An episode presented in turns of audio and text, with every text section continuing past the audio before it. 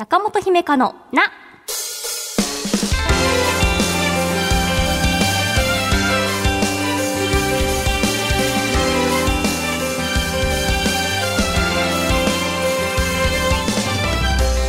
理カウンセラーの中本姫香です。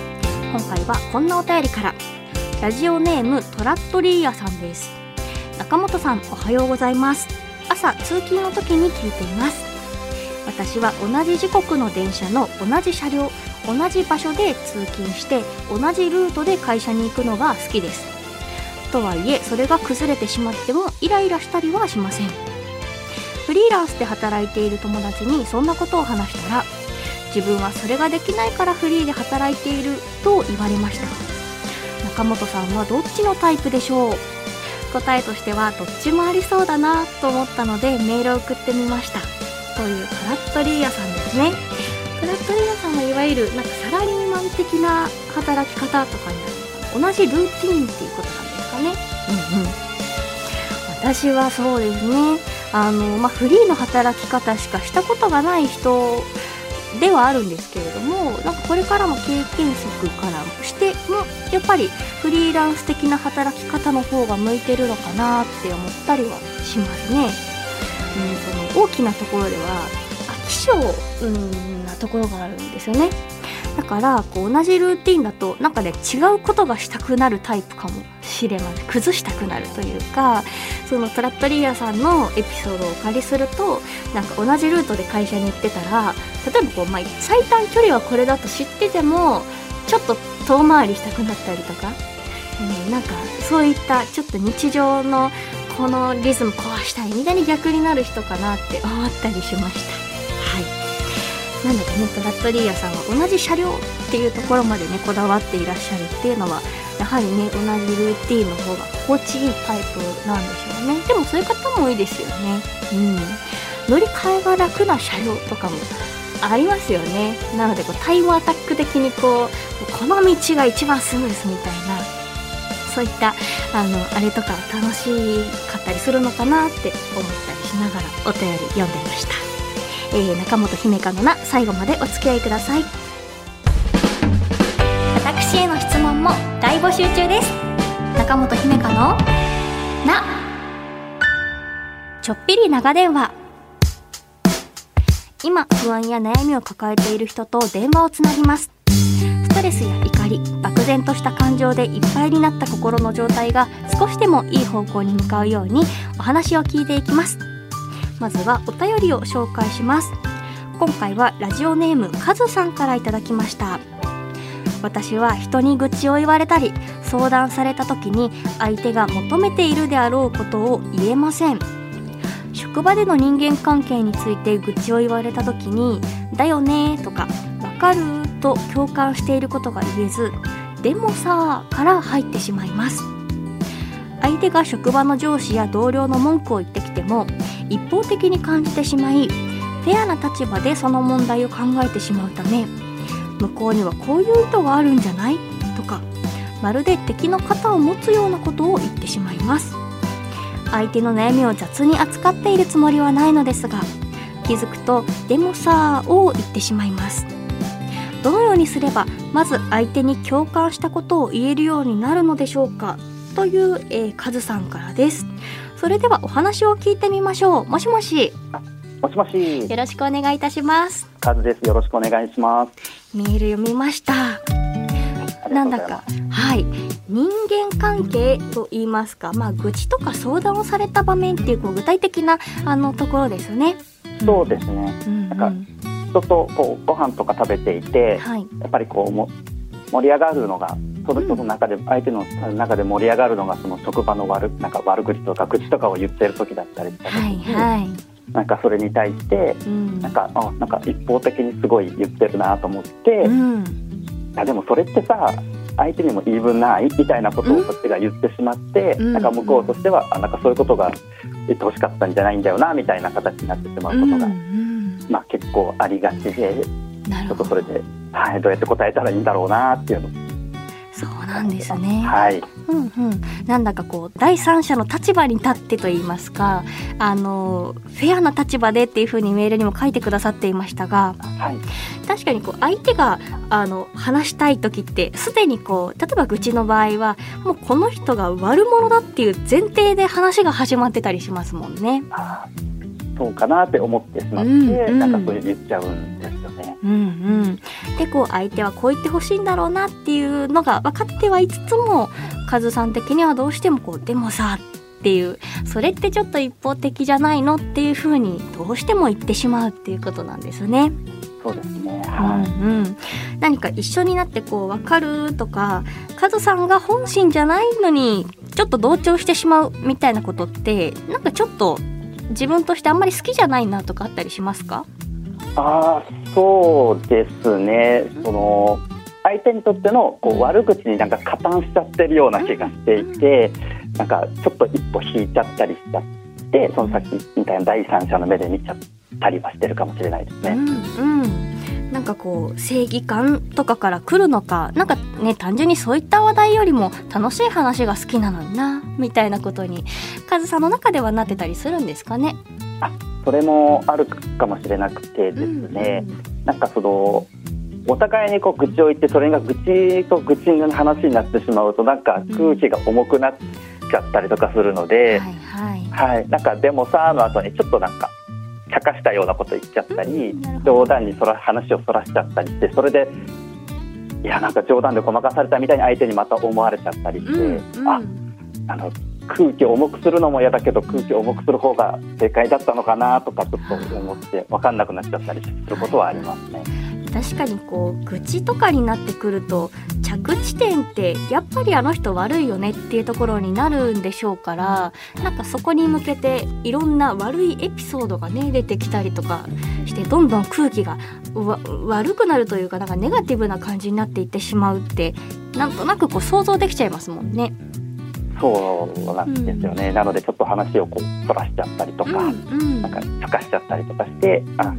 やった後にあ言ってしまったとはいつも思っているので。あそうなんですあね。そうなんですそうなんです。あやってしまったなとはこっちも思ってはいるんですけどはい。そうか。何かそういったカズさんの茶化したりとか話をそらしたりすることで悪口で空気が重くなることは阻止されたけれども一方でその相手が話したかったあのなんていうのかな言ってほしかった答えが来なかったっていうことに対する期待があのに応えられなかったなっていうのに対してもちょっとなんかごめんねっていう気持ちがあるんですかね。あそうそれはいつもあるので、うん。あこれはあの分かるとかだよねって言おうってなんかプランは思ってるんですけど、うん。いざ言われるとあでもそれってさって言っちゃうので、うん。なんかうん、一言目をどうやってそれを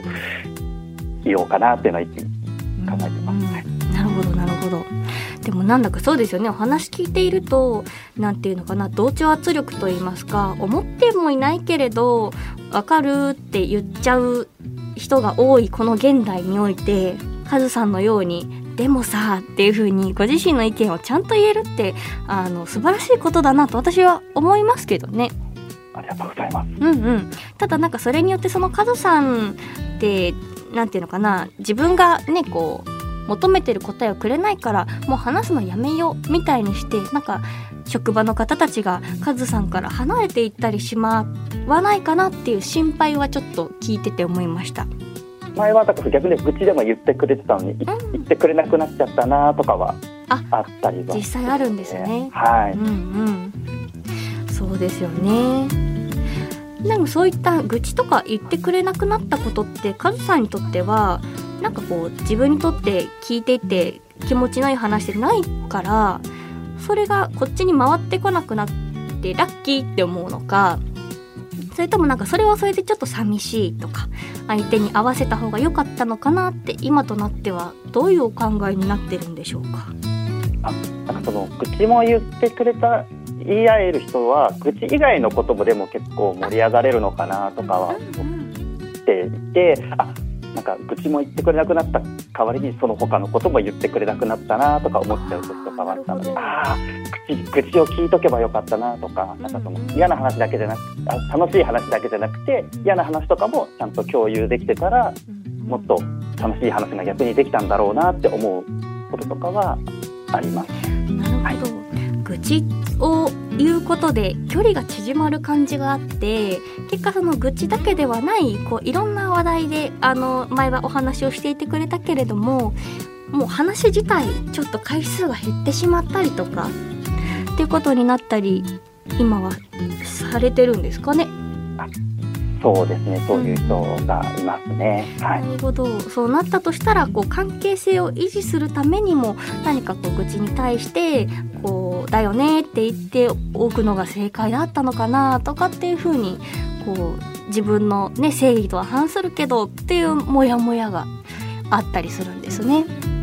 はい。うんうんそうでしたか。あの愚痴だったり相談だったりっていうことが書いてあったと思いますが、はい。相談されるのって割合としてはどうですか？そんなに愚痴の方が多いですか？えー、人によってはなんかいつも会うとまず口言ってくるなと思う人とかはやっぱりいてその人はやっぱり職場の人間関係のことこの間こんなことがあってみたいなことから入ってきてでそれをもしその話を受けて話が広がった場合ずっとその話になっちゃうっていうことがあったので、うん。あなんかそれを交わすようにしてたらちょっとそういう話もしなくなっちゃったなっていう感じ。なるほどなるほど、はい。そうか。まあ愚痴ってあれなんですかね。こう自分の仲間かなどうかなっていうなんかちょっと見極める、ね、そういった話題にもなるしこう,、まあ、うまくいったら仲間意識も強くなるしみたいな、うん、なんかこうちょっと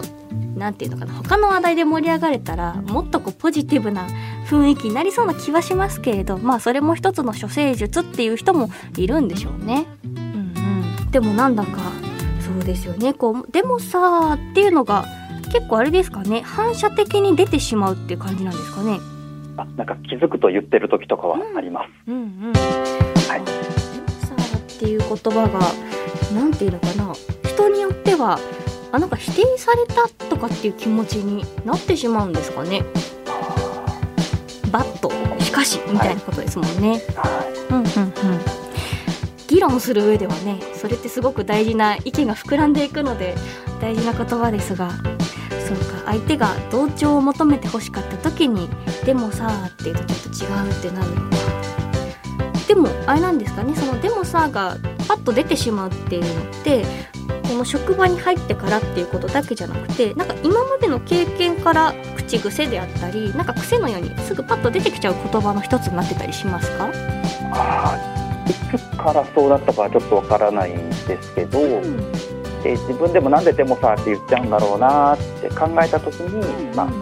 どっちかに加担するのが嫌なのかな自分はって思うようになってでうん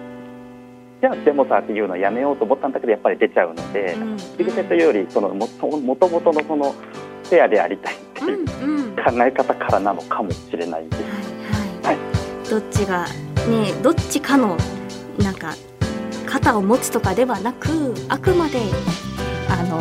中立な目で見てっていうことでジャッジしたいなって思った時にでもさっていうことで、まあ、自分の意見も伝えつつ相手の様子見つつっていう言葉になるんですかね。うんうんそんな感じがします。うはいん、なんかこうメールの中でそのどのようにすればまず相手に共感したことを言えるようになるでしょうかっていうことで今メールに上げてくださっていた「だよね」とか「わかる」ともちょっと違った言葉をあの一つ提案してみようかなって思ったんですけれど「そうなんだ」っていうあなんていうか相手に対してイエスとも言ってないしでもそのあなたそう思ってるんだねっていう意味でのそうなんだっていうまあ相づちにも似たうんうんみたいなそういうことなんですけれど、自分もあのノーとも言ってないし相手にも肩を持つでもないあそうなんだ詳しくみたいな。なんかなので反射的に出てくる言葉がをね強制するって簡単じゃないと思うんですけれどあはいなんかそうなんだって次言われた時にちょっといよ言ってみようっていう風に頭の中に入れておくと今までの話の展開とちょっと流れが変わるのかなって思いました。なるほど。あそうなんだ。あ 言えるようにします。どうですか？今まであんまりそういった発想なかったですかね？そうですなんかそのでもさが良くないなと思った時に、うん。あのだよねとか分かるって言った方がうんなんかいいよみたいなこともなんか他の人から言われたりしたので、はいはい。なんかそのどっちかしかちょっと自分の中に選択肢がなかったので、はい、うん何かねこういろんな方のお話の中で提案していただいたワード、はい。私がこうパッと見た時にどっちも何か相手に対して共感を示してしまっていてまあもちろんそのカズさんがそう思ったなら共感を示すのもいいと思うけれど一旦こうちょっと中立な立場に置かせてって思った時にはひとまずそうなんだって言ってどっちでもありませんっていう意思をもちろんその反論を言いますよっていうことでもなくてなので相手をこう突き返すことでもなくそうなんだって一言目に言ってみるとなんか話の流れが変わるのかなってふと思いました。今度ね。はい。はい、同僚さんと話してて愚痴とか相談される機会があった時にカズさんにとっても気持ちがいい言葉になったらいいなと思うので一回言ってみてください。ありがとうございます。はい。そうですねそんな感じでお話聞かせていただいて同僚にお話とかした時とちょっとまた違った結論になりましたかね。そうですね。新しいこうなどうやったら共感するセリフ言えるんだろうと思ってたんで、うんそれで言えないなと思ってたんで、あうんそうじゃないけれども方法があるんだっていうのを聞いてちょっとだけあ次の会話が楽になるかもしれない。ああ、よかった。相手のね意見が本当になるほどって思って共感するのもまあ一ついいとは思うんですけれど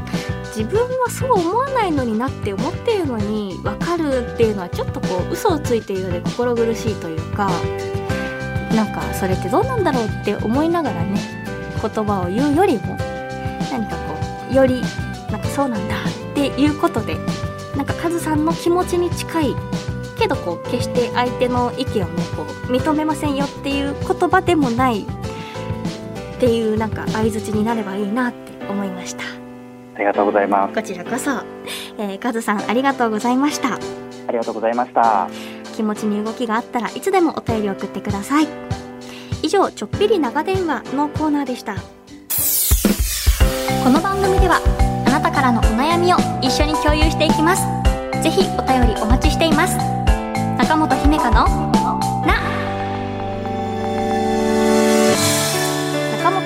姫香のな第50回いかがでしたか？カズさんのねその悪口に対してこれ一方的じゃないっていうそのあの目の付けどころといいますか考えはすごく素敵だなっていうふうに思ったんですよね。うんうん、